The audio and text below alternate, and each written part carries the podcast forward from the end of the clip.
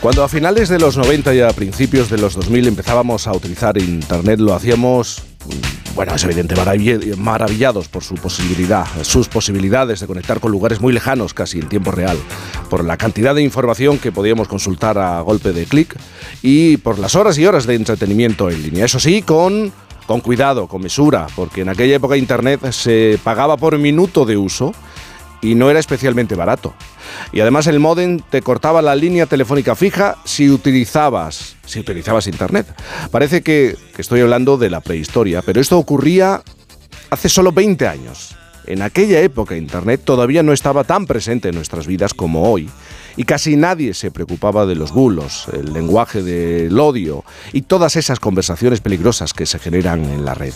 Y digo que casi nadie porque allá por el año 2000 a nuestra próxima invitada la contrató una empresa para revisar textos en Internet. Y ahí empezó a darse cuenta de la manipulación y el odio que hay en la web. Hace 20 años. Pasado el tiempo, esta lingüista computacional es catedrática en el Departamento de Lingüística de la Universidad de Fraser de Vancouver, en Canadá, y está reconocida como una importante académica del lenguaje en aquel país. Y ella sigue analizando el lenguaje tóxico y los discursos del odio en Internet. Y por cierto, creo que no ha perdido la cabeza, lo vamos a comprobar porque nos vamos de viaje a esta hora de la mañana a tomar ese café a Canadá. Maite Taboada, buenos días. Hola, buenos días.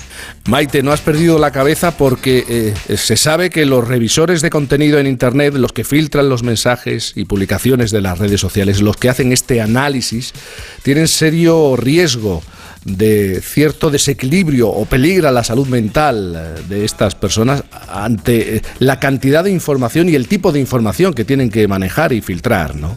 Sí, sí, esto está bien estudiado. a la gente que trabaja a tiempo completo haciendo moderación de contenidos o bien tienen problemas mentales, se deprimen o bien también tienen problemas de mentales en los que empiezan a creerse las cosas que ven en Internet, todas estas ah, teorías paranoicas que aparecen por ahí. Sí, yo afortunadamente no me dedico a esto a tiempo completo, es mi investigación, eh, tengo mucha pasión por este, este tema, pero también hago otras cosas como dar clase y estar en reuniones aburridas y otras cosas que hacemos los profesores y las profesoras.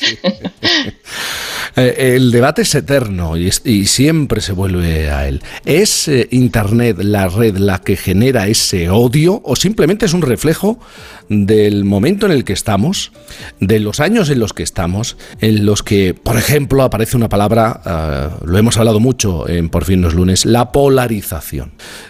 ¿Cómo nace este odio? ¿De dónde nace este odio? Sí, mira, este odio nace de nosotros. Está claro que polarización ha existido siempre, que siempre nos hemos tenido enfrentamientos. A veces esos enfrentamientos tienen puntos más altos, ¿no? Y Internet lo que hace es amplificar este contenido, hace que llegue a más gente, hace que se, se convierta en más extremo, en parte por el modelo económico de las redes sociales, pero el odio está ahí. Lo que tenemos que, pensar nosotros como sociedad y como personas que participamos en esta sociedad es hasta qué nivel lo vamos a tolerar. Yo creo que estamos llegando a un punto en el que no lo toleramos tanto como, como lo hacíamos antes, porque e, estamos hartos de, de tanto odio. Antes hablábamos de las personas que están a diario, hora tras hora, analizando, filtrando, estudiando estos contenidos, cómo se ven afectados en su propio equilibrio, cómo se ven arrastrados. Eh, pero tú crees que cualquiera de nosotros, da igual la formación, o, sí es importante la formación que tenga cada uno de los usuarios de, Internet, eh, ¿se puede ver arrastrado? Eh, ¿Puede acabar utilizando y vomitando odio? Sí, sí, esta posibilidad existe, como la posibilidad de, ser violento, ¿no? Que lo realices, que lo hagas realidad es, otra historia. Pero hubo un estudio bastante importante en el que dividieron a la gente entre gente que veía contenidos de odio y que participaba en discusiones pues bastante agitadas y gente que no. Y cuanto más odio ves, cuanto más discusión y discusión de esta guerrera de la que la gente se pelea, ¿ves? Más posibilidad existe de que pues, tengas un exabrupto y, y, que digas algo de lo que a lo mejor luego te arrepientes porque, bueno, porque la mayor parte de nosotros no somos así, es, nos pilla en un mal momento. Pero existe más posibilidad de participar en esas ah, discusiones online y existe más posibilidad de verlas porque hay tanto contenido. Eh, Maite, tú Entiendo que tu trabajo ha evolucionado, ¿no? Hace 20 años eh, el análisis y la manera de enfrentarte al contenido en Internet es muy distinto al de, al de ahora. Internet está muy presente en nuestra vida, es fundamental, esencial en nuestra vida, en nuestra civilización. Exactamente, ¿qué es lo que... el trabajo de una lingüista computacional, ¿en qué consiste?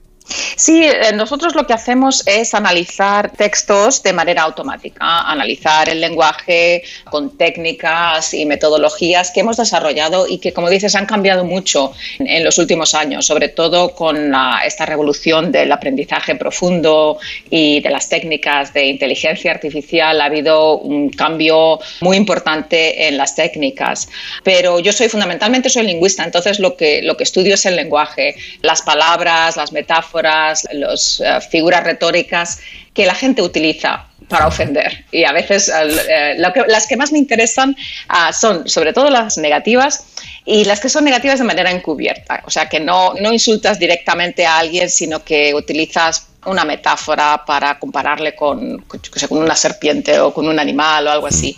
Y esas son mucho más difíciles de detectar en los sistemas automáticos.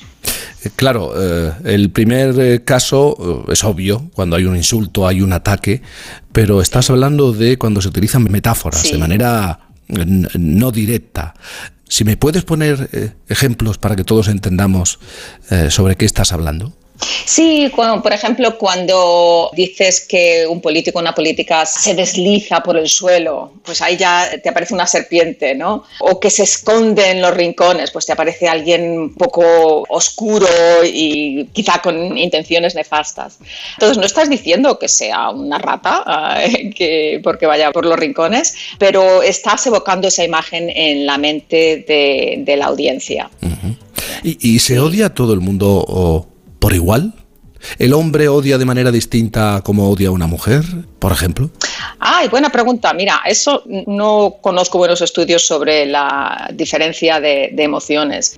Yo creo que el odio también está muy relacionado con tu experiencia vital, ¿no? Entonces, si, si has tenido una vida pues más o menos fácil y en la que no te ha pasado mucho, afortunadamente que, que pueda ser negativo, tienes emociones más positivas, ¿no? Que una persona que, bueno, quizá ha tenido una experiencia vital más compleja pero no sé, no sé si existen diferencias de género. Es otro tema en, Internet, nunca sabes quién está hablando, si es un hombre o una, o una mujer. Entonces es difícil saber si un comentario de odio lo ha escrito un hombre o una mujer porque se utilizan mucho los seudónimos. Eh, también trabajáis eh, en el análisis de los, eh, de los bulos, que es un problema serio, muy serio Estoy recordando que la propia Unión Europea, por ejemplo, y otros muchos países y entidades nos recuerdan que es una amenaza incluso para la seguridad de los estados. Sí, sí, porque eh, yo creo que está todo relacionado. El odio, los bulos, la manipulación de la información, son todas maneras de, contaminar ese espacio en Internet en el que nos comunicamos. Y sí, ahora lo que existen son operaciones de manipulación a gran escala en las que eh, son estados enteros los que intentan atacar a otros estados o intentan cambiar la manera de pensar que tiene la gente. Nosotros los estudios que hacemos nos dedicamos a estudiar los rasgos lingüísticos de las noticias falsas y de los bulos. ¿no? Y hemos encontrado que suelen tener mucha exageración, muchas palabras negativas, que tienen bastantes diferencias de estilo dentro de la, de la misma noticia, porque a veces son un poco pastiche. Y intentamos con esos rasgos lingüísticos identificarlas de manera automáticamente para que no se distribuyan, porque ese es el otro gran problema de las noticias falsas de Internet. No es que a alguien se le ocurra una historieta, es que es tan fácil distribuirla por WhatsApp o ponerla en una página y que llegue a mucha gente. Entonces lo importante es pararlas antes de que se distribuyan. Y en estos 20 años de, trabajo, de ese trabajo que has realizado, eh, está claro que que Internet ha evolucionado. También ha evolucionado nuestra manera de odiar y de proyectarlo en, eh, en la red, ¿no? Supongo que eh, los temas que nos ocupaban hace 20 años no tienen nada que ver que, con los temas de ahora y nuestra manera de expresarlo tampoco. Bueno, el lenguaje ha evolucionado algo, pero el lenguaje evoluciona de manera más lentamente. Lo que han cambiado son los temas de los que hablamos y el tipo de, de, relaciones que tenemos en Internet. Mira, hace 20 años cuando yo empecé con esto, lo que hacíamos era estudiar foros en Internet donde la gente hablaba de inversiones bursátiles y sobre todo lo que querían es que bajara el precio porque tenían una posición en corto sobre, sobre esas acciones. ¿no? Entonces manipulaban la información sobre, yo que sé, decían, Microsoft va a sacar un sistema nuevo de, de, Windows y me han dicho que es mucho peor y que va a costar mucho más que el otro. ¿no? Y lo que, que querían es que bajara el precio de las acciones de Microsoft. Y esto era manipulación clara pero no se veía tanto odio y creo que es porque hemos extendido las redes sociales a todas nuestras relaciones, no solamente estas que son quizá más, más bursátiles, más económicas, sino a nuestras relaciones personales y más íntimas. Y cuando quitas a la persona, a la otra persona de la situación, cuando estás tan distanciado de la otra persona porque no le ves la cara, porque no ves su reacción, ahí es donde se genera más em, emoción fuertes, más odios. Si no tienes que, ver la cara que te pone la otra persona cuando le insultas, mm. es mucho más fácil decir ese insulto. Eh, Maite, ¿y, la posible solución o está en un mayor control, en regular, legislar?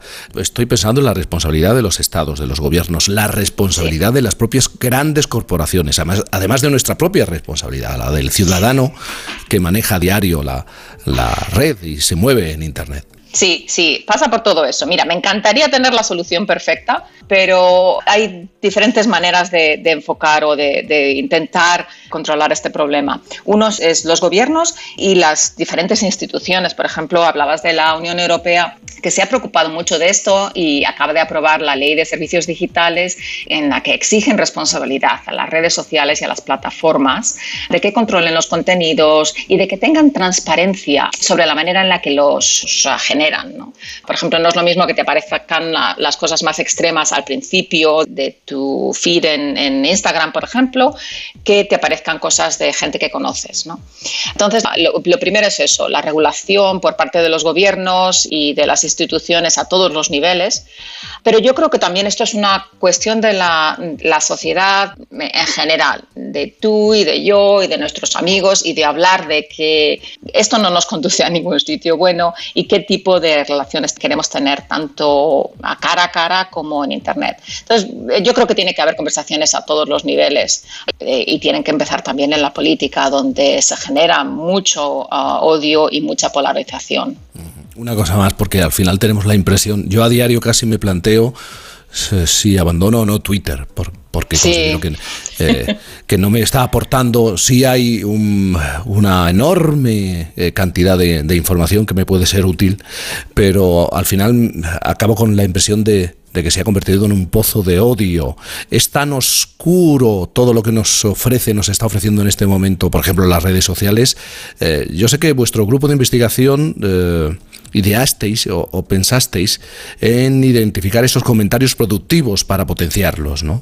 Sí, eh, eso es lo que te decía de, de cómo se ordena la información. Y nuestra propuesta es una propuesta para una plataforma de moderación en la que puedes poner comentarios más constructivos, comentarios que pueden generar diálogo al principio de la conversación. Puedes ordenarlos de cualquier manera, ¿no? Los que tengan más likes, los que tengan más respuestas, los últimos, el último comentario que se ha puesto, ¿no? Pero también puedes decir, bueno, pues el comentario que parece que contribuye más a generar diálogo. Y bueno, es una propuesta que, que hemos hecho de, de una manera de, de, cómo ordenar los contenidos. Y hablabas de Twitter, lo que he notado, he notado últimamente es que veo menos de las personas con las que tengo más relación y las que conozco mejor y mucho más de gente a la que no conozco de nada, pero que tiene mucho, muchos seguidores o que tiene muchos retweets. Entonces, bueno, pues me interesa menos, ¿no? Porque a esta persona no la conozco de nada. A lo mejor ha dicho algo muy profundo que a la gente le ha gustado mucho y por eso tiene tantos likes, pero no es una persona con la que me identifique. Y, ahí está el problema, ¿no? que a veces es lo que ves y ves lo que menos te interesa, pero lo que más ha, generado debate, lo que más se ha viralizado. Y no siempre lo que se viraliza es lo más interesante o lo más productivo para una sociedad. Hmm. Menudo trabajo sí, sí, bueno, nos queda mucho, sí, sí. Queda mucho trabajo, por parte de todos. ¿eh? Maite Taboada, eh, lingüista computacional y catedrática en el Departamento de Lingüística en la Universidad Fraser de Vancouver, muchísimas, de Canadá. Muchísimas gracias por estar esta mañana con nosotros. Gracias a vosotros, un placer hablar de esto. Esta canción es para todos los idiotas